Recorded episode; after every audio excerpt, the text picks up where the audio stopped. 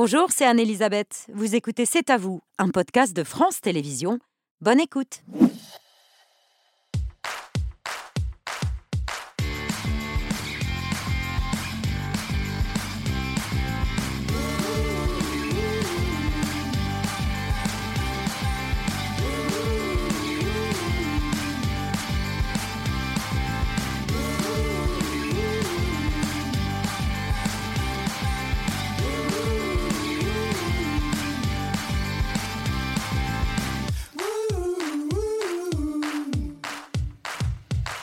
Bonsoir, bienvenue dans C'est à vous. On est ensemble en direct jusqu'à 20h55 pour toute l'actualité de ce jeudi 9 février avec l'équipe de C'est à vous. Bonsoir à tous les cinq. Bonsoir, Babette. Émilie, votre choix ce soir de l'actu C'est selon lui l'enquête la plus difficile qu'il ait eu à mener. Euh, le journaliste Romain Verlet publie Le Prince Noir aux éditions Fayard, l'enquête la plus fouillée à ce jour sur l'affaire PPDA.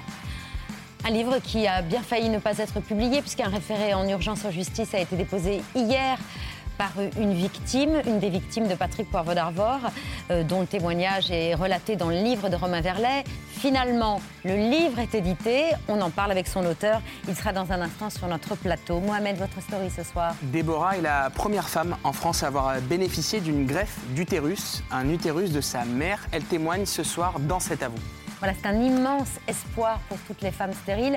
Euh, c'est une première et elle est enceinte à nouveau. Un deuxième enfant. Un deuxième enfant qu'elle a qu'elle attend. On l'entend dans un instant. Patrick, votre édito ce La tournée européenne de Zelensky qui n'est pas encore terminée. Il est toujours à Bruxelles avec les chefs d'État et de gouvernement européens. Mais pour l'instant, pour l'instant, euh, les symboles et les mots ont dépassé les actes. Mais les mots, on va les entendre. Ils ont leur importance aussi. On entendra les mots et on posera la question à notre invité. Faut-il aller plus, plus loin dans les actes et le soutien militaire à l'Ukraine? On demande son avis à Robert Ménard. Bonsoir, maire de Béziers. Bonsoir.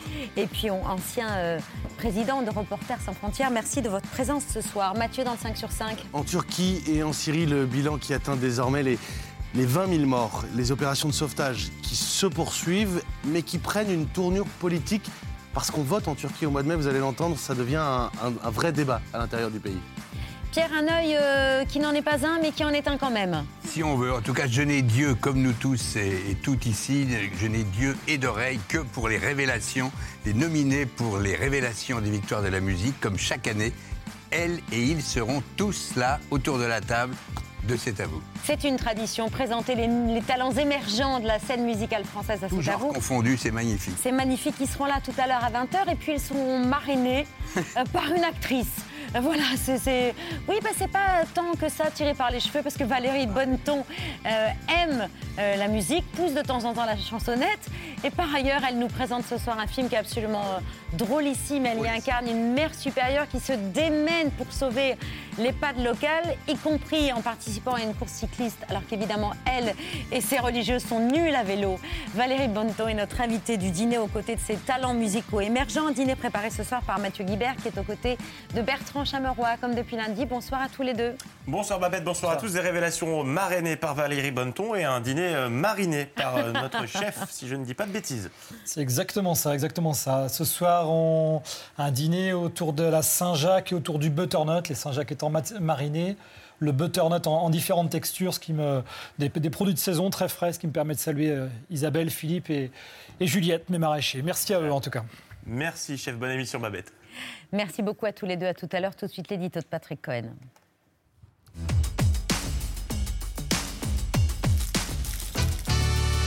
Patrick, vous avez suivi la fin de la tournée européenne du président ukrainien. Il est donc toujours à Bruxelles, au milieu des 27 chefs d'État et de gouvernement de l'Union. S'il est peu probable que Volodymyr Zelensky reparte à Kiev avec des avions de chasse, il est certain que sa journée passée euh, avec les élus et les dirigeants européens restera riche de, de symboles, d'images fortes et donc de souvenirs politiques. Première image, celle d'un président ukrainien acclamé par les eurodéputés et qui commence ainsi son discours. Slava Ukraine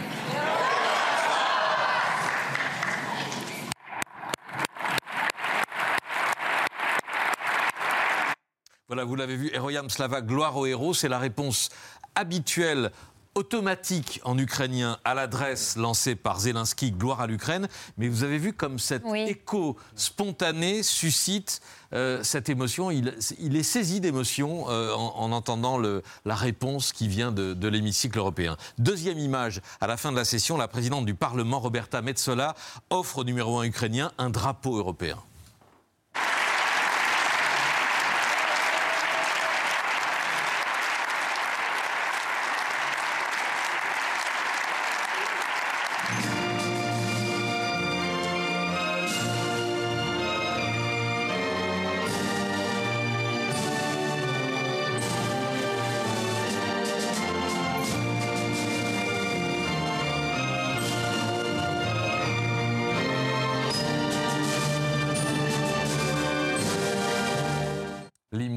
Retentit devant des eurodéputés debout. Bienvenue chez vous avait lancé le matin le président du Conseil européen, Charles Michel. C'est le sens de cette journée où les Européens ont fait corps et ont accueilli Zelensky comme un des leurs. Avec une fausse note, la présidente du Conseil italien, Giorgia Meloni, qui a jugé inopportune euh, la visite de Zelensky à Paris, euh, en l'expliquant par, je cite, des raisons de politique intérieure. Je pense qu'elle faisait euh, allusion au mouvement social contre la réforme des retraites ou de popularité en berne de, de Macron. Bon, voilà. Et puis, euh, j'en parlais tout à l'heure, un bilan pour l'instant en deçà euh, des espoirs de l'Ukrainien. Pas d'avion, je ne peux simplement pas rentrer à la maison les mains vides, sans résultat, a dit euh, tout à l'heure Zelensky. L'Europe a fait rappeler que son soutien militaire, financier, humanitaire à Kiev s'élève à 67 milliards de dollars, tout confondu depuis le, le début de l'invasion russe. La séquence parisienne a été marquante. Oui, elle a été marquante pas par sa durée ou par son faste, parce qu'un dîner à 10h du soir à 3 à l'Élysée, euh, même avec les honneurs de la garde républicaine, ça n'a rien de comparable à la pompe britannique des heures Oui. qui, ont, qui ont précédé avec, euh, on l'a vu hier soir, cette euh, grande réception à, à Westminster, ce qui n'est pas donné à tous les, à tous les chefs d'État. Non, ce qui a marqué euh, à Paris, c'est la façon dont Emmanuel Macron a accueilli son homologue ukrainien. L'Ukraine peut compter sur la France, ses partenaires européens et ses alliés pour gagner la guerre. La Russie ne peut ni ne doit l'emporter. L'Ukraine doit gagner et la Russie doit perdre. Eh ben, ça n'a l'air de rien, mais ces phrases-là n'avaient jusqu'ici jamais été prononcées par le président français. Il y avait euh, jusque-là un, angle mort ou comme un tabou sur la défaite de, de Poutine, avec tout ce que cela suppose, toutes les conséquences pour le pouvoir russe euh, sur le plan intérieur, et puis euh, un pouvoir qui serait désormais considéré, qui est désormais considéré comme un ennemi et plus comme un interlocuteur qu'il faudrait ramener à la raison. Voici ce que disait Emmanuel Macron en septembre dernier en marge de l'Assemblée générale de l'ONU à New York.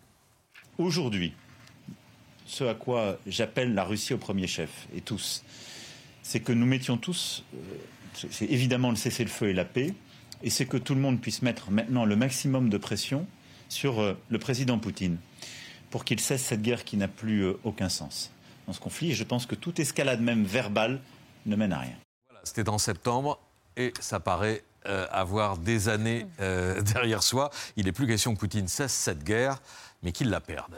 C'est un tournant euh, dans cette guerre, cette phrase prononcée par Emmanuel Macron, même si certains jugent qu'il aurait dû la prononcer depuis bien longtemps déjà. Écoutez, moi j'en ai une autre en tête, vous vous rappelez, il ne fallait pas humilier Poutine, humilier un type qui est en train d'envahir un pays, ça te laisse, ça te laisse rêveur. Et j'ai lu, c'était dans le Figaro, une interview de, de Zelensky où il, il marquait Voilà. que voilà, ça avait changé. qu'il Je crois qu'il a changé et qu'il a changé pour de vrai. Pour de vrai, c'est ça. Parce que Interview à Isabelle Lasserre recueillie avant euh, Voilà. l'arrivée de Zelensky c'est- en Europe. c'est- le pour de vrai que j'ai trouvé Bien sûr. euh, très dur d'ailleurs pour Macron parce que et ça veut dire quoi? Qu'il a changé plusieurs fois et que cette fois-ci il est sur- il est peut-être sur la bonne position. Enfin j'espère que j'espère qu'il va plus changer parce que bon, à la, mais à la fois, la France a joué sur les chars, c'est eux qui ont donné les premiers et tout, ils ont fait des choses. Mais il y a toujours chez, chez Emmanuel Macron cette espèce d'en même temps qui fonctionne peut-être théoriquement. Moi, si c'est pour dire dans les différentes opinions euh, des uns et des autres, il y a des bonnes choses, oui. Mais la guerre, c'est pas en même temps. C'est-à-dire tu choisis à un moment donné ton camp. C'est aussi simple que ça. La pratique, la vie, c'est un camp. On peut dire aussi jusqu'au- que jusqu'au bout, il a voulu tirer le fil diplomatique et jouer cette carte-là. euh, Oui, dans je sait. Oui, c'est Il- peut-être un peu moment- injuste comme critique. euh, l'impasse Non, euh, je- il s'est s'est- révélée. Il s'est- vous vous rappelez, il s'est, il s'est flatté d'avoir entretenu, je le cite, une centaine de conversations téléphoniques Il y en a plus. Avec Poutine. Maintenant, Qui était terminé. parfois même filmé. On l'a vu dans Voilà. un documentaire sais- qui était diffusé Honnêtement, les 2. résultats, ils ont été plutôt minimes. Mais écoutez, on va oublier Mais il y a ça. plus de conversation depuis septembre, Voilà. hein. Maintenant, soyons positifs. La position Bon. de la France et d'Emmanuel Macron, elle est la bonne position. Bon, Volodymyr euh, Zelensky qui a exhorté les dirigeants de l'Union européenne à accélérer les livraisons d'armes.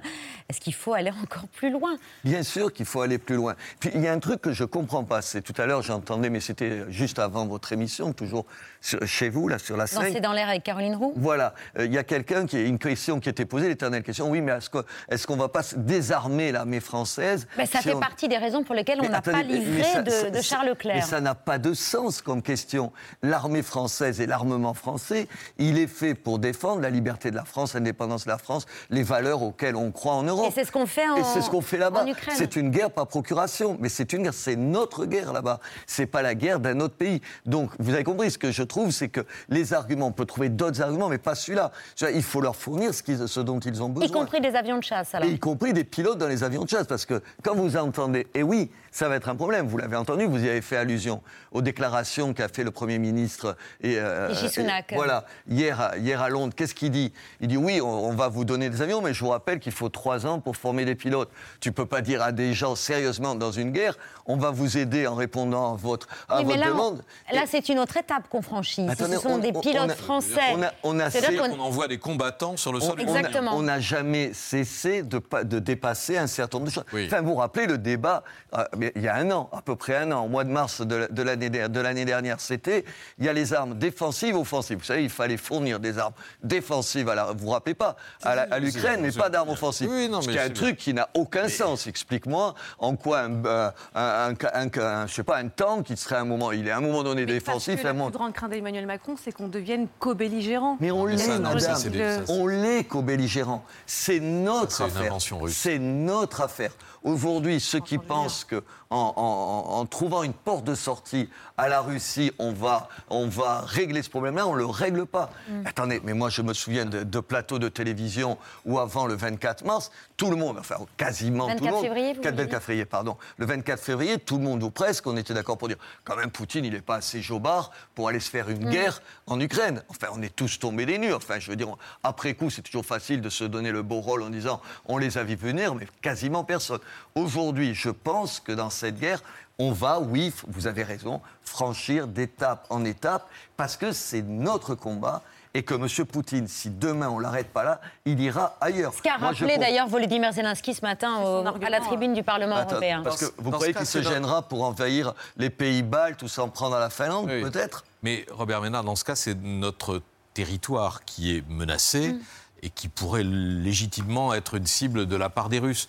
Si vous envoyez des avions européens avec des pilotes européens, il n'y a aucune raison de les faire décoller des bases ukrainiennes où ils seraient complètement vulnérables. Donc, on peut imaginer des avions qui décollent de bases aériennes situées en Europe de l'Ouest. Je- Et, et- et- et vous imaginez euh, le- le- la capacité russe de frapper sur le territoire français et allemand si ces avions ont décollé depuis euh, je suis d'a- ces aéroports. Un, je suis d'accord avec le scénario que vous, que, vous, que vous décrivez. Deux, je ne suis pas un spécialiste militaire, donc vous avez compris, je vais bien me garder d'aller sur un terrain où j'y connais rien. La seule chose que je constate, c'est que, comme vous le disiez, madame, mois après mois, le- les, les- les- les limites qu'on s'est fixées, on les franchit. On les franchit. Et je pense que face à quelqu'un comme M. Poutine, il faudra en franchir d'autres contraint ou forcé, avec tous les risques que vous soulignez. Mais en même temps, je ne vois pas d'alternative à une opposition jusqu'au bout à M. Poutine. Si on lui laisse une pause de sortie, il recommencera. Et tous ceux qui ne sont pas d'accord avec vous, qui justement craignent une escalade, que le conflit s'internationalise, ce sont des complices de Vladimir Poutine. C'est la position, entre autres, de Marine Le Pen. hein. Oui, je dirais pas. Parce je- qu'elle, elle n'a pas changé de ce point de vue-là, Oui, contrairement ma- à Emmanuel ma- Macron. À, à votre question, malheureusement, elle n'a pas changé. Enfin, attendez, euh, la, la droite de la droite et la gauche de la gauche, ils ont toujours une espèce de fascination pour, pour les hommes forts. Enfin, et Mm. Poutine en, en était un exemple. Euh, mais oui, euh, oui, elle n'a pas changé. Euh, je dirais pas des complices parce que je pourrais trouver un autre mot, mais c'est des gens qui n'ont tenu qui n'ont retenu aucune leçon de l'histoire. Je ne vais pas faire des comparaisons, il faut Non, faire non. toujours atte- attention, vous savez, entre euh, Hitler et Poutine, c'est pas la même chose et tout. Mais quand on est face à quelqu'un d'irrationnel, on n'estime pas ou on ne prend pas le risque de penser qu'en le traitant normalement comme on traiterait, on trouvera une solution. Je crois qu'aujourd'hui, l'ensemble des chefs, des, des chefs de parti devraient se dire aujourd'hui, il y a un choix à faire. Tu n'es pas au milieu du guet, tu es d'un côté ou de l'autre. Vous avez raison de dire que que ce soit Marine, Pou- Marine Le Pen, que ce soit M. Mélenchon, pire encore que ce soit Éric Zemmour, de temps en temps, je me demande quel camp ils ont choisi. Il y a un choix que les députés français vont devoir faire, voter ou pas euh, en faveur de la réforme des retraites proposée par le gouvernement d'Emmanuel Macron. Vous êtes pour, vous, le report euh, de l'âge légal à 64 ans? Je- Malgré les- Malgré l'opposition majoritaire des Français contre cette réforme, malgré les manifestations euh, très nourries, hein, les défilés, les cortèges, notamment dans votre ville, à. Béziers. Mais je ne crois pas que la politique, elle se fasse euh, euh, au gré avec comme seule boussole les sondages. Ou la Je- rue. Ou la rue. Je Il pense. ne faut pas en tenir compte. Non, c'est pas qu'il faut pas en tenir compte. c'est un, é- c'est un élément, mais c'est pas ce qui doit dicter, me semble-t-il, les choix. Aujourd'hui, est-ce qu'il faut faire une réforme pour la, pour les, pour la traite? Évidemment, je veux bien qu'on qu'on nie l'évidence, mais écoutez, madame, on a moins d'enfants, on, on- on vit plus vieux. Aujourd'hui, il, faut, il, fa- il, y a, il y a 50 ans, il y avait quatre personnes qui travaillaient pour un retraité. Maintenant, on finira par ce qu'il y a une personne qui travaille pour un retraité. Donc, il y a une obligation de réforme. Est-ce que c'est cette réforme? Je n'en suis pas sûr. Je pense qu'il fallait aller plus loin. Et en plus de concessions c'est-à-dire? de- de- par exemple, de concession à concession que fait en ce moment le gouvernement, le bénéfice économique de cette réforme, je ne vois pas ce qui va être. On va se poser la question, on verra quelles économies on fera. Parce que je pense qu'il faut un système de répartition, celui qu'on a, mais un système de capitalisation ensemble. Il fallait imaginer un autre système. Mais on en est toujours à des petites réformettes et tout. Oui, il faut travailler plus. Oui, la réforme, elle n'est pas juste, elle est injuste. Il faut oser dire aux gens, mais attendez, madame, si je vous dis vous allez travailler deux ans de plus, or vous, ici, ça ne s'explique pas beaucoup parce que ça n'a pas de sens. Non, On mais a par aucun- exemple, vos administrés qui manifestent à Béziers, c'est ce que vous leur dites. Oui, c'est dis- injuste. je, leur, je leur dis, c'est une réforme injuste, c'est une réforme nécessaire, obligatoire. Est-ce qu'il faut exactement celle-ci? Je ne le crois pas. Je crois que paradoxalement, il faut être une réforme peut-être plus, plus systémique, pour prendre un mot un peu Comme celle qui était prévue euh, Attendez, bah, éventuellement par Édouard Philippe. Quoi. Attendez, celle qui était prévue, attendez, par, par les Républicains. Les Républicains, quand même, tu pouffes de rire. Tu pouffes simplement de rire. Il y a un an, ils défendaient une retraite à 65 ans. ans. Et maintenant, il- c'est une grande- 64 ans est inacceptable. Et une partie d'entre eux, 63 ans encore, ils se poseraient des questions. Mais enfin, enfin c'est se moquer du monde. Vous ne pouvez pas changer comme ça. C'est la politique politicienne la plus insupportable. Tout à l'heure, je regardais le débat à la télé, mais ça te dégoûte de la politique.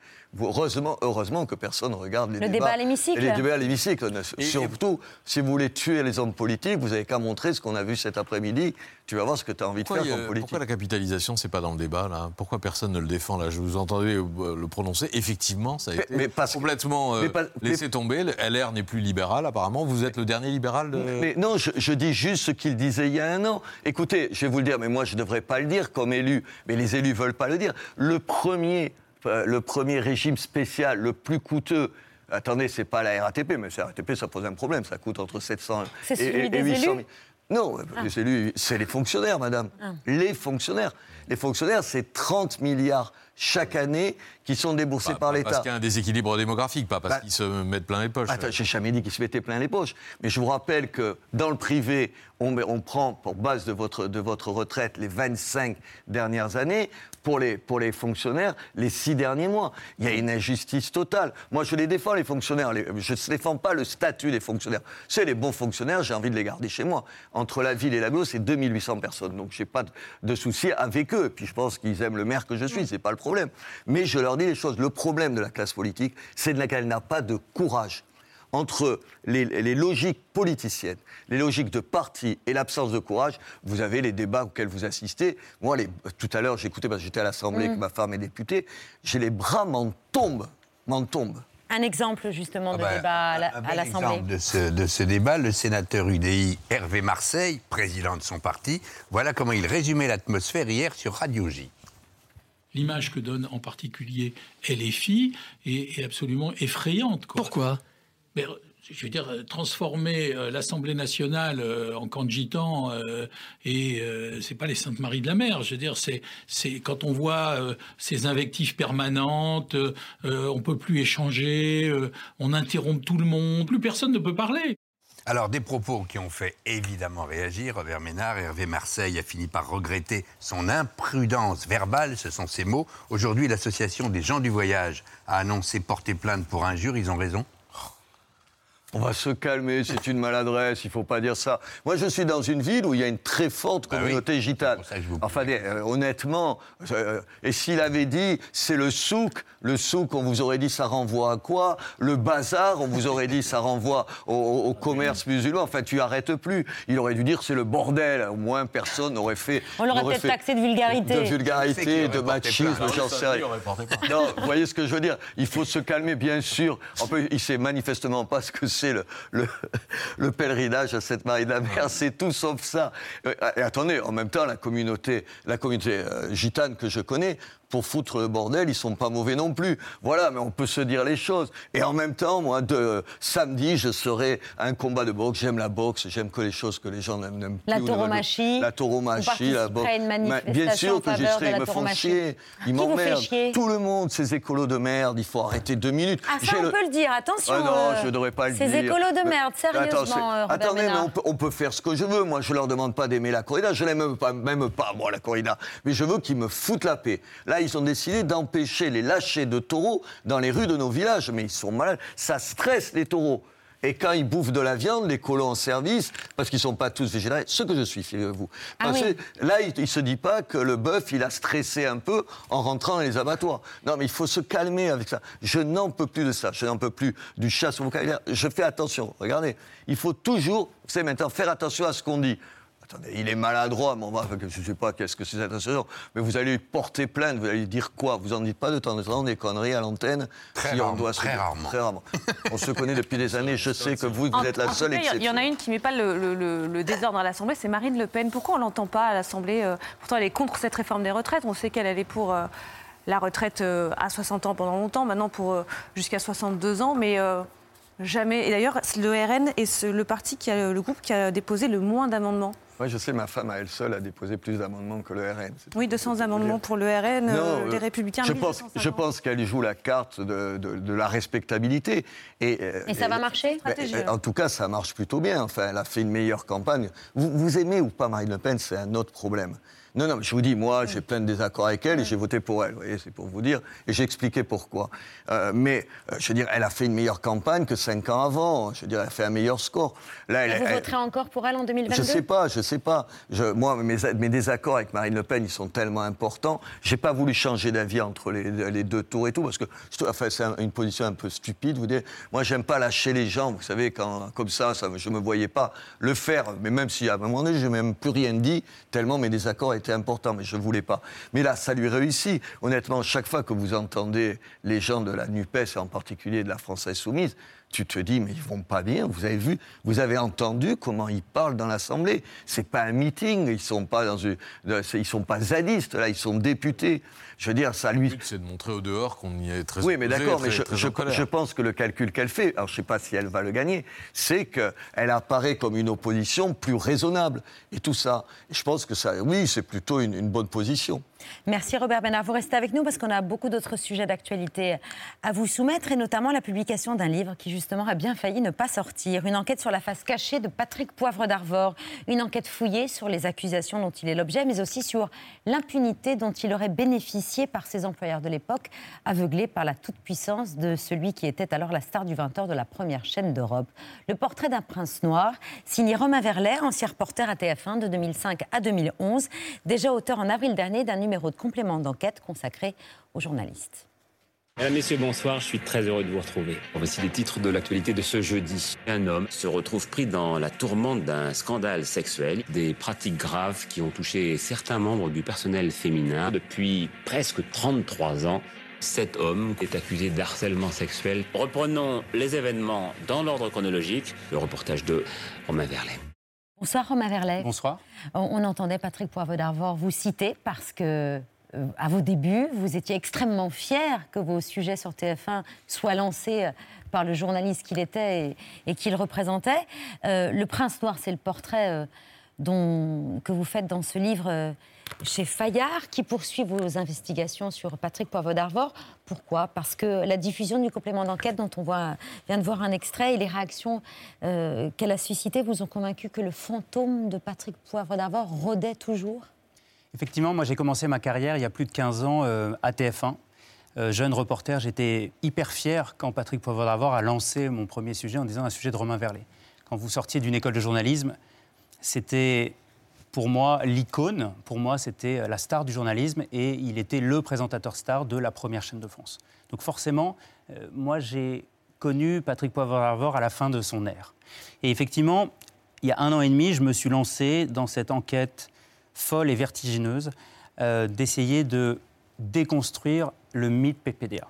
Et donc, effectivement, j'ai réalisé un premier sujet pour complément d'enquête. Et après ce sujet, j'ai continué à être appelé par des femmes euh, qui se présentent comme victimes, mais aussi par des anciens de TF1. Et en fait, j'ai remarqué ce qui est très intéressant, c'est que pour mon complément d'enquête, j'ai eu un mal épouvantable à faire ce sujet, tellement la chape de plomb est encore très très présente à TF1. Et comment j'ai et, après le sujet, euh, des anciens de TF1 m'ont appelé en disant bah, finalement, je veux bien parler, je veux bien raconter 30 ans d'impunité, 30 ans de déni et 30 ans de silence un peu coupable. Mhm. Comment vous expliquez justement ce décalage? Quand vous inter- interrogez l'ancien PDG de TF1, Nonce Pa- Paolini, il était à l'époque des du groupe. Il vous assure que les femmes qui témoignent aujourd'hui se sont tues à l'époque. Euh, idem pour Michel Cotta, directrice de l'information. Aucune femme n'était venue se plaindre auprès d'elle. Et pourtant, la phrase que vous avez le plus entendue durant votre enquête, c'était Tout le monde savait, mais tout le monde continue à se taire.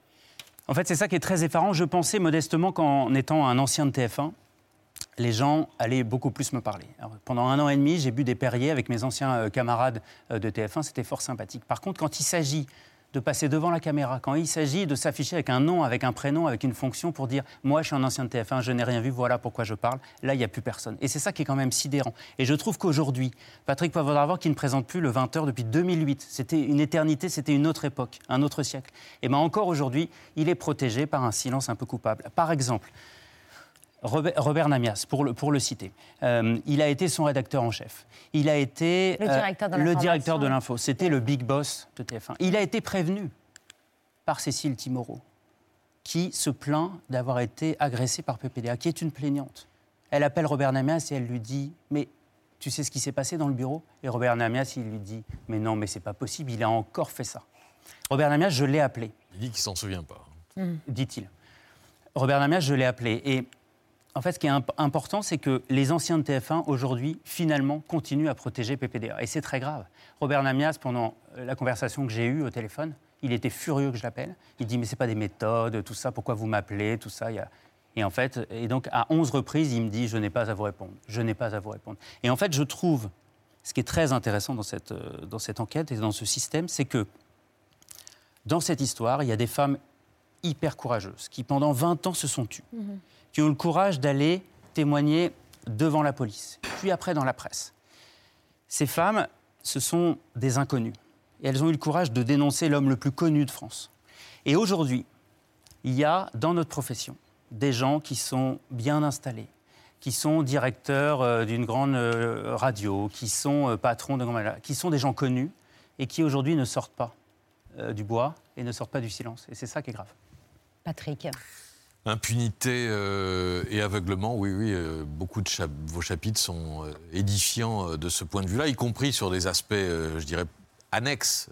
L'histoire de plagiat, la fausse interview de Fidel Castro, l'histoire du plagiat de, Hemingway, où vous avez retrouvé l'éditrice qui parle pour la première fois, c'est assez intéressant. Mais ce qui m'a estomaqué, ce sont ces livres que vous avez relus, qui sont sur la place publique, qui étaient... bénéficié de gros tirages et qui était assez, assez vendu. Patrick Poivre d'Arvor s'invente un double qui est, souvent appelé Alexis d'Orgel. Euh, et il y a ce livre, alors on voit la, couverture, La traversée du miroir. C'est paru chez, chez Ballant en 87. Alexis d'Orgel est un, est un gynécologue et j'ai relu plusieurs fois, je ne vois pas bien ce que je peux citer en plateau là. je, je- c'est vraiment, c'est c'est affreux, affreux. C'est un médecin qui profite de son sa position pour euh, pour violer des femmes avec sa sa main, enfin on veut le dire comme ça. Alors je suis allé voir quand même, parce qu'il est en ligne, euh, quelle est la, quatrième de couverture, comment on le présente ce livre. Sans femme, je ne suis rien du tout. Alexis Dorgel, gynécologue de renom, se laisse happer par le vertige d'une vie professionnelle surfaite et trouve dans d'innombrables aventures un exutoire qui le renvoie à sa propre image, celle d'un vide absolu. Alors ça, c'est le début de l'argument, et puis après, il, il s'achète une rédemption en allant faire de, de l'humanitaire, hein, c'est ça. Mais, Oui. mais vous vous êtes demandé comment, pourquoi ce- ces, ces- ces- ces écrits-là n'avaient pas eu d'écho? En fait, Alexis Dorgel, c'est intéressant, c'est le, c'est le nom de plume de PPDA quand il écrit ses premiers papiers dans Valeurs Actuelles. Et après, ce personnage est devenu, Alexis Dorgel, ce personnage de fiction. Et en fait, PPDA, pendant 30 ans, il s'est raconté. Et je pense que aujourd'hui, la pire ennemie de, de PPDA, c'est sa plume. Je pense que depuis 30 ans, il s'est raconté, il a, il a semé des petits cailloux partout. Et donc, il y a deux personnages. Il y a Alexis Dorgel, qui est parfois euh, gynécologue, et sinon, il y en a un autre, euh, qui est Victor. Et Victor, c'est un comédien très connu qui, tous les soirs, monte sur scène à 20h, comme par hasard, et qui, après, a besoin d'aller se dépenser, si j'ose dire, dans sa loge. Et donc, moi, j'ai fait quelque... Voilà, exactement. Et donc, moi, j'ai fait quelque chose d'assez vertigineux. J'ai lu PPDA dans le texte. Et honnêtement, relire aujourd'hui PPDA, c'est à la fois euh, la nausée et les mains sales. Notamment dans le livre Lettre à l'absente, Exactement. où il PPDA, parle de la maladie de sa fille Solène. exactement. Et donc, Lettre à l'absente qui est là, je, je pourrais vous lire des dizaines de passages, tellement c'est abject, nauséeux. Et par exemple, je vais juste en lire un. Dans Les femmes de ma vie, on est en 1988. PPDG euh, PPDA est déjà la star du 20h, le roi de l'audimat. Et il écrit, par exemple, page euh, 132, donc accrochez-vous, hein. Euh, il parle de sa fille euh, anorexique qui a 11 ans, qui s'appelle Solène. L'autre jour, dans ton bain, j'ai vu tes seins que tu caches toujours, les bras en croix, comme s'ils te pesaient, et qu'un jour tu exposeras avec orgueil pour attiser le désir des mâles. Donc Patrick Poivre d'Arvor écrit ça quelques années avant le suicide de sa fille. Et aujourd'hui, on découvre, et dans l'enquête, je le raconte. Que parmi les plaignantes, Voilà, aujourd'hui, parmi les plaignantes, il y a sept femmes anorexiques qui dénoncent PPDA et qui l'accusent de l'avoir soit agressée ou violée dans son bureau, sous le portrait de sa fille. Parce qu'il faut savoir que dans le bureau de Patrick Poivre dans son dos, il y avait une grande photo de sa fille, morte. Et ces femmes racontent qu'elles ont été euh, violées sous les yeux de sa fille. Des femmes qui venaient chercher en PPDA une espèce de père de substitution ou qui, ou qui venaient confier euh, leur terrible mal qui était l'anorexie. Hmm. Et cette position de père endeuillé lui a donné, en tout cas c'est une thèse que vous imaginez, le sentiment d'être encore plus intouchable et insoupçonnable, Pierre. Le petit prince de la télé, c'était souvent dans les magazines télé le, surnom de PPDA lorsqu'il travaillait déjà à Antenne 2 avant, euh, avant TF1. Car vous rappelez qu'enfant, PPDA se vantait d'être le filleul de Saint-Exupéry. Vous, il vous a fait penser à un autre prince, d'où votre titre, Édouard de Woodstock, surnommé le prince noir. Exactement. euh, en fait, PPDA, il aurait pu écrire quelque chose, un roman de KPDP sur le prince noir, qui est ce personnage un peu lég- légendaire, ce- chevaleresque, sans cœur, qui a euh, ruiné, euh, ravagé des villages en France pendant la, gu- la guerre de Cent Ans. De 100 ans. Exactement. Et pourquoi on l'appelait le prince noir? C'est parce qu'il avait une armure qui était noire. Et en fait, finalement, PPDA, pendant 30 ans, on l'a regardé paisiblement euh, dans notre canapé tous les soirs à 20h. Mais en fait, l'homme avait une armure. Et aujourd'hui, mais il a 75 ans, aujourd'hui, l'armure commence un peu à se fendre. Et il commence, euh, la statue commence à se déboulonner. Et effectivement, moi, j'ai essayé de raconter dans cette enquête comment le petit prince de la télé, qui, était, qu'il était déjà à Antenne 2, est devenu aujourd'hui le prince noir, le prince des ténèbres. Et évidemment, le prince, moi je pense évidemment au prince de Machiavel, le prince machiavélique. Et aujourd'hui, il est décrit euh, par des femmes comme un prince manipulateur, un pervers narcissique, et selon les enquêteurs et les accusatrices, comme un pervers sexuel. Votre livre vient de sortir, mais il a Oui. failli euh, ne pas être publié. En tout cas, la question de sa publication a été posée à la justice, puisqu'une victime présumée de PPDA a tenté d'empêcher sa sortie. Vous avez, vous avez en effet publié des extraits. Vous avez publié des extraits de son audition à la police sans son accord. Récit de son viol qu'elle ne souhaitait pas rendre public. Récit dont la justice a d'ailleurs finalement autorisé la publication, puisqu'on est là pour parler de votre livre. Mais c'est ce dont s'est indignée sur Twitter, par exemple, Hélène Devinck. Elle écrit Raconter des viols en donnant le nom des victimes. Euh, sans même les contacter, c'est pas du journalisme, c'est de la violence. Hélène Devin, qui est elle-même, euh, je le rappelle, autrice d'un livre sur PPDA où elle raconte le viol qu'elle aurait subi, impunité, et qui fait partie des, plaignantes. Est-ce qu'il fallait pas respecter l'anonymat de, ces femmes? C'est ce qu'elle réclamait, et c'est ce que vous allez faire d'ailleurs pour les prochaines réimpressions, mais c'est ce qui n'est pas fait euh, dans, l'impression initiale. moi, aujourd'hui, je suis très, satisfait, que ce livre soit en librairie. Je pense que c'est très important. la justice a estimé que, je cite, ce livre, cette enquête participait à un débat majeur qui était l'affaire PPDA et que les faits étaient justifiés et nécessaires à la bonne information du public. Voilà ce qu'a dit la justice. Et donc pour moi, c'est très important, c'est la vérité des faits. Après, je comprends totalement la souffrance de cette plaignante. Et donc, effectivement, avec mon éditrice Isabelle Saporta, on a décidé, pour les réimpressions, on a décidé de rendre ce témoignage anonyme. Mais il faut bien comprendre que ce livre, il est écrit avec les plaignantes.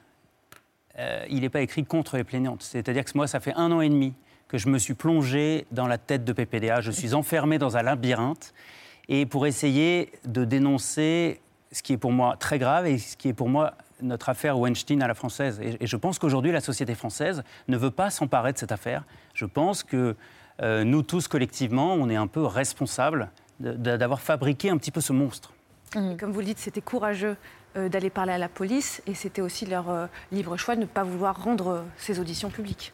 Oui, c'est ça. Après, j'ai estimé, et avec mon éditrice, avec l'avocat, j'ai estimé que ce témoignage, qui est très dur, très cru, participait à pour démontrer le caractère systémique, systématique, machiavélique et prémonitoire des agressions et des viols qu'il faisait subir dans le bureau. Le Prince Noir, euh, c'est euh, depuis hier en librairie, édité chez Fayard, signé Romain Verlet. Et on précise que vous avez à nouveau sollicité Patrick Poivre d'Arvor et euh, ses proches, qui, voilà, à plusieurs reprises, et vous n'avez eu que des refus polis, mais ils vous ont laissé travailler pendant toute la durée de cette enquête. Merci Romain Verlet d'être venu sur le plateau de C'est à vous. Vous restez avec nous. C'est l'heure de la story de Mohamed Bouafsi.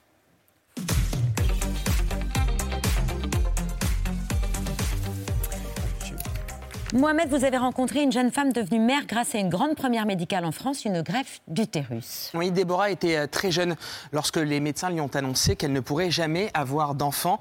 Un diagnostic qui semblait irrémédiable. Et pourtant, sa petite Micha aura deux ans dimanche. Une petite fille née grâce à l'opération médicale inédite et exceptionnelle dont Déborah a bénéficié à Suresnes en mars 2019. On lui a greffé l'utérus de sa mère s'est dit, bah, écoute, si jamais dans quelques années on arrive euh, à faire ce genre d'opération sur l'être humain, je ferai tout en fait pour garder mon utérus sain, pour te, pour te le donner, parce que d'ici là, j'en aurais plus l'utilité. Je vais réitérer la question à savoir si elle était toujours partante pour me donner euh, son utérus, comme elle me l'avait dit euh, des années auparavant. Et le risque zéro n'existe pas. Donc s'il lui arrivait quelque chose, c'est sûr, c'est un bel acte d'amour, mais en même temps, je me serais sentie coupable. Donc là, tout le monde était OK, mes frères, mon père, et au moins, quand on est parti au bloc, on était euh, tranquille, un petit peu d'appréhension, mais en même temps euh, confiante.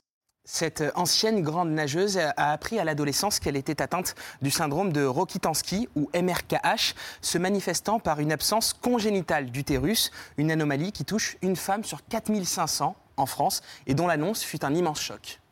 On est complètement euh, au fond du gouffre. C'est que quelque chose d'ultra primaire, d'ultra singulier, de pouvoir donner la vie comme euh, n'importe quel être vivant nous est interdit. Et c'est là qu'on s'effondre et qu'on se pose la question sur, euh, sur la sensation d'être d'être incomplète. Moi, je me sentais pas tout à fait femme dans le sens où je n'avais pas le choix d'avoir ou non un enfant. C'est-à-dire, c'est qu'on m'a retiré ce choix.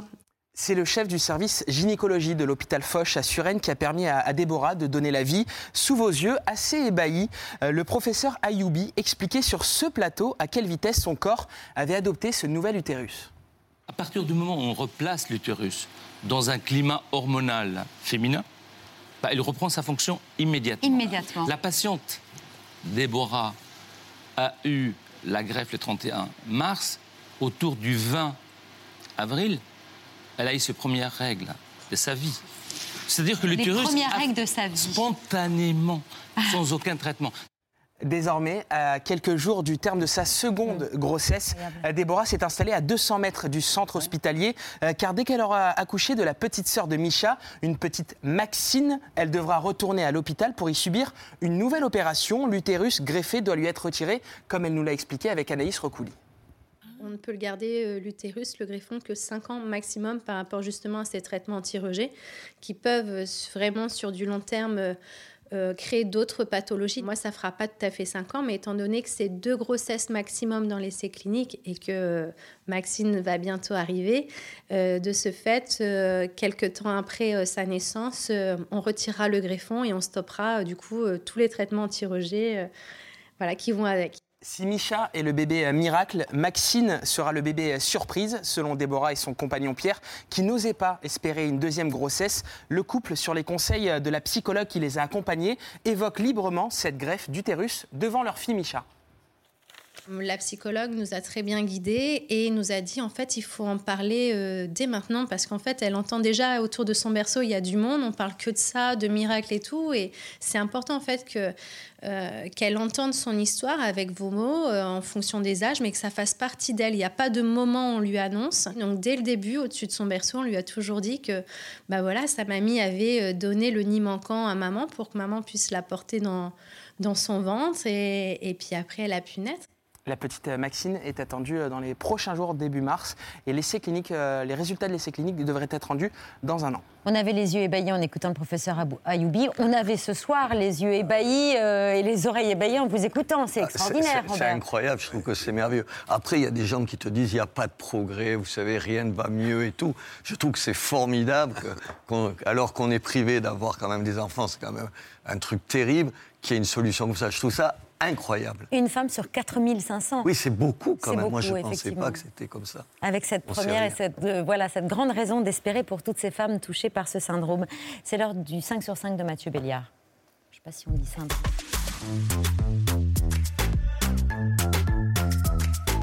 Bonsoir Babette, bonsoir à toutes et à tous. Mathieu, les jours se suivent et les bilans ne cessent de s'alourdir en Turquie et en Syrie. Oui, plus de trois jours désormais après les séismes qui ont massivement frappé la région.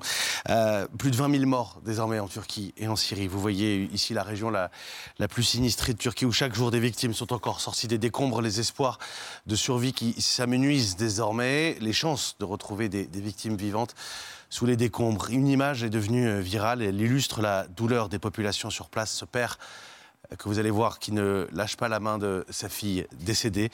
On la devine seulement parmi les, décombres. Sur place, des voix mécontentes commencent à s'exprimer parmi les cris de douleur et à s'adresser directement au pouvoir turc.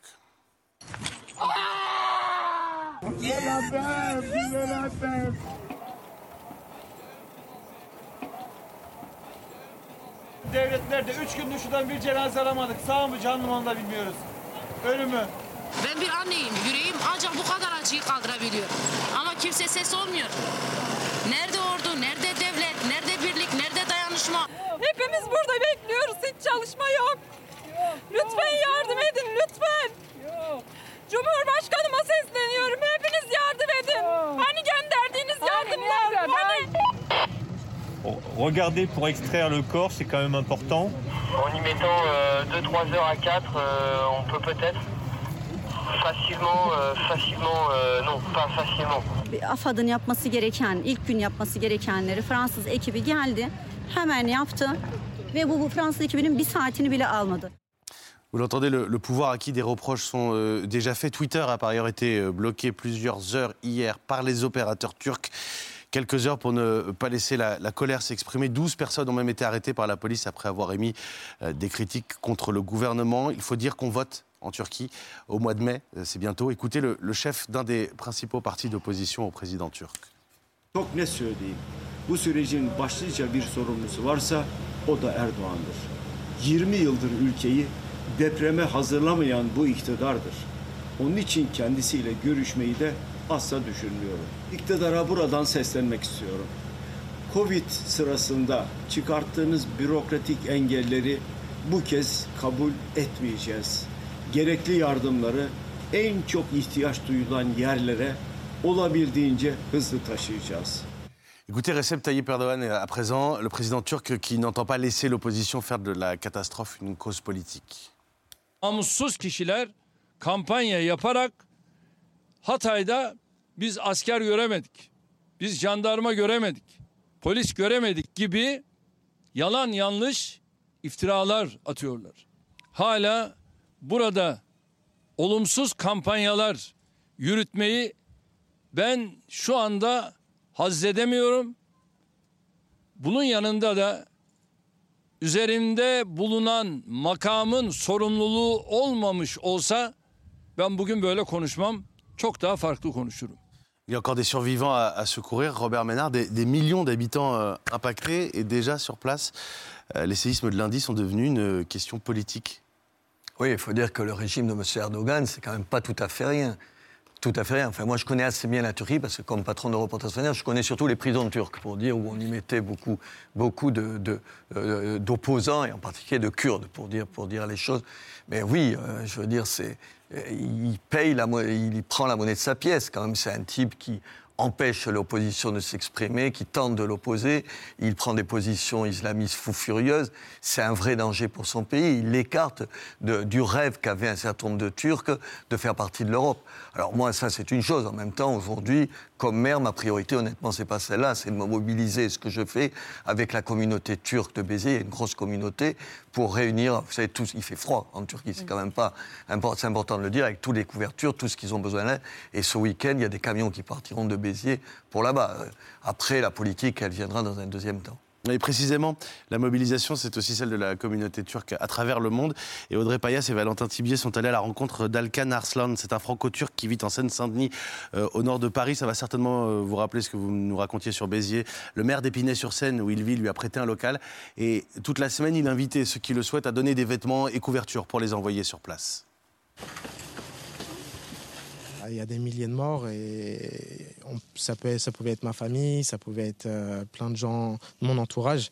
Aujourd'hui, on a même des personnes, euh, enfin des connaissances de, de nos proches euh, d'ici qui ont, des, qui ont des, membres de leur famille malheureusement qui sont décédés, même qui sont encore sous, sous les débris. Donc ça, c'est tous les dons de vêtements, de, de couvertures et tout ce qui va avec en fait. C'est une pièce qui fait 60 mètres carrés. On est plein jusqu'au fond, euh, sachant qu'on a énormément d'appels, euh, plein de personnes qui veulent venir nous, aider, c'est génial. On trouve énormément de couches pour bébés, de serviettes hygiéniques pour des femmes, parce que euh, il fait actuellement fait très froid et on a pas mal d'habitants qui sont dehors malheureusement et qui ont peur en fait de rentrer même dans les hôtels qui proposent en fait de les accueillir gratuitement. Les appels aux dons se multiplient partout dans le monde. Je le rappelle, d'ailleurs, France Télévisions relaie l'appel aux dons de la Fondation de France. Euh, pour faire des dons, vous vous rendez tout simplement sur le site fondationdefrance.org. À Épinay-sur-Seine également, Audrey Payas et Valentin Tibier ont rencontré un autre franco-turc qui tient un salon de coiffure. Il a de la famille au sud de la Turquie, tout près des frontières avec le Liban et la Syrie. De la famille qui va bien, je le précise, mais tout le monde, même en région parisienne, est encore sous le choc et vit en permanence avec les chaînes d'info turques.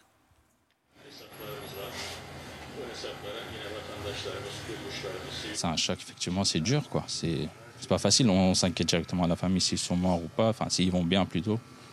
Mais quand on a appris qu'ils allaient bien, on se dit que ça va, mais pour les autres, c'est plus compliqué. On essaie de les contacter, on n'arrive pas à avoir de réseau. Il n'y a pas trop de réseau, en fait. À cause, des, à cause du tremblement, il n'y a pas trop de réseau. Tout a été détruit. Même les réseaux Internet, que ce soit l'eau, l'électricité, ils ont tout coupé pour l'instant. Ça, c'est mon oncle qui nous a filmé. Et qu'est-ce qu'on voit en fait sur ces vidéos? Des effondrements d'un peu de lieu, enfin de la grande ville, quoi, enfin une partie de la ville qui a été détruite. Je vois que la télé est constamment allumée, euh, ça tourne en boucle en On fait. n'est que là-bas, nos yeux ils sont que, que là-bas, nos cœurs ils sont là-bas et on peut rien faire. On essaie d'aider et rien de plus. Et puis une dernière image, parce qu'elle est impressionnante. C'est une animation réalisée par une chaîne YouTube spécialisée dans les séismes pour euh, mesurer l'impact de ces deux séismes. Regardez les deux séismes et leurs multiples répliques. Regardez cette image qui répertorie les tremblements de terre de lundi matin dans toute la région, parce que ce soir on a parlé de la, Turquie. Il faut rappeler euh, aussi que la situation est extrêmement critique, on le disait déjà lundi et mardi en Syrie. Oui, il faut le dire d'autant que vous savez que la Syrie, elle est sous sanctions. Et il ne faudrait pas que les sanctions, légitimes ou pas, c'est un autre débat, mais elle est sous sanctions, empêchent les secours d'arriver sur place. Donc il faut insister que le- le- euh, la situation elle est catastrophique en Turquie, mais aussi en Syrie. En Espagne, le gouvernement et la Compagnie nationale des chemins de fer euh, sont dans l'embarras. Ah oui, la Renfe, la compagnie voulait renouveler les trains qui circulent au nord du pays. La Renfe a passé une commande de 31 trains. Petit problème, enfin gros problème, enfin problème de taille en l'occurrence. Les trains commandés sont surdimensionnés, Euh, trop gros pour le dire simplement. Les trains ne passent pas dans les tunnels traversés par les lignes en question. Alors la commande a pu être annulée à temps. Les trains n'ont pas été livrés. Il faudra attendre plus de temps pour leur renouvellement. Écoutez cette députée d'opposition qui s'en prend au gouvernement. Et puis la réponse de la ministre des Transports. Usted a pasado a la peor historia del Ministerio de Transportes por contratar 31 trenes que no caben por los túneles. Esto no es una broma, esto es una chapuza del sanchismo y compañía. Pedir disculpas, dar la cara, depurar responsabilidades y le aseguro que se van a dirimir las responsabilidades correspondientes una a una hasta sus últimas consecuencias. La polémique dans la polémique sur l'information des reproches sont adressés en fait au sujet du fait que les autorités locales qui attendaient ces trains n'ont pas été informées euh, du nouveau retard à prévoir, deux à trois ans avant la livraison des trains tout de même. Alors on pourrait se moquer euh, des Espagnols, mais souvenez-vous, oui oui, un peu. Mais on n'oublie pas quand même. N'oublions pas quand même qu'il nous est arrivé la même chose il y a moins de dix ans. Les nouveaux trains régionaux flambant neufs commandés par la SNCF sont trop larges pour rentrer dans la plupart des gares. Ça ne s'invente pas. Il va donc falloir raccourcir les quais. Ces travaux ont déjà été effectués dans 300 gares, comme ici en Gironde. Un coup de rabot de 5 cm d'une valeur de 250 000 euros. La cote exacte, effectivement, euh, nécessitait d'être un petit peu plus loin du quai, de quelques centimètres, de façon à être euh, assez près du train pour que les personnes à mobilité réduite puissent rentrer et sortir facilement, mais tout en respectant, bien sûr, les contraintes techniques.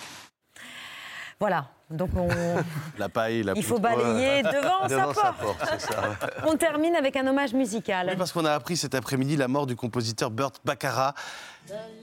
Et il a fallu des débats dans la rédaction cet après-midi pour choisir quelques chansons. The Look of Love, Dionne Warwick, 1969. Il lança sa carrière, c'est ce que vous entendez.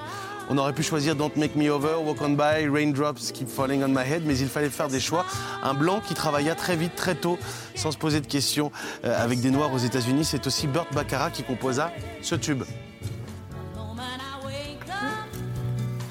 Et si vous entendez ces géantes du jazz, de la soul, ces grandes chanteuses, c'est que Burt Baccarat composait un génie, lit-on aujourd'hui, mais il chantait faux. Euh, easy listening, a-t-on reproché. Trop facile, trop pop, trop musique d'ascenseur, ça ne l'empêcha pas de composer un demi-millier de titres, parmi lesquels presque que des tubes, Pierre. Pratiquement que des tubes. Il en a fait plus de 500 effectivement. Il avait fait ses études musicales en Californie avec un Français, Darius Milhaud, immense compositeur classique qui a aussi frayé avec le jazz. Et il retenait la leçon de Darius Milhaud n'aie jamais honte d'une chanson que tout le monde aime et a envie de siffloter.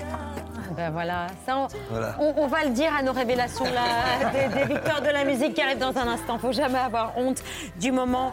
euh, Burt Baccarat, euh, non mais j'allais finir du Non, non, moment voulais- qu'on est populaire, j'allais finir. Bien sûr. Eh ben, Allez-y, je vous en prie. Non, je vous en prie, Babette. Voilà. Il avait 94 ans, Voilà, c'était le point Voilà. Merci beaucoup pour cet hommage. Merci Robert Ménard. Merde, on vous laisse repartir à Béziers. Romain Verlet, PPDA Le Prince Noir, c'est disponible depuis hier chez Fayard. Salut Mathieu, salut Émilie. Dans un instant, les révélations des victoires de la musique 2023.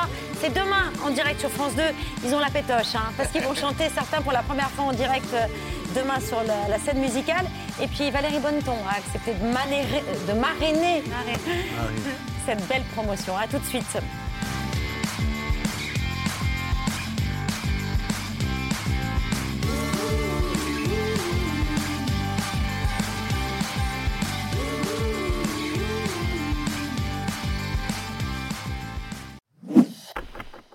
Merci d'avoir écouté ce podcast de France Télévisions. Pour ne rien rater de C'est à vous en audio, vous pouvez vous abonner à tous nos podcasts sur votre plateforme d'écoute favorite dans la rubrique C'est à vous et en vidéo, le replay bien sûr, c'est sur France.tv. À très vite.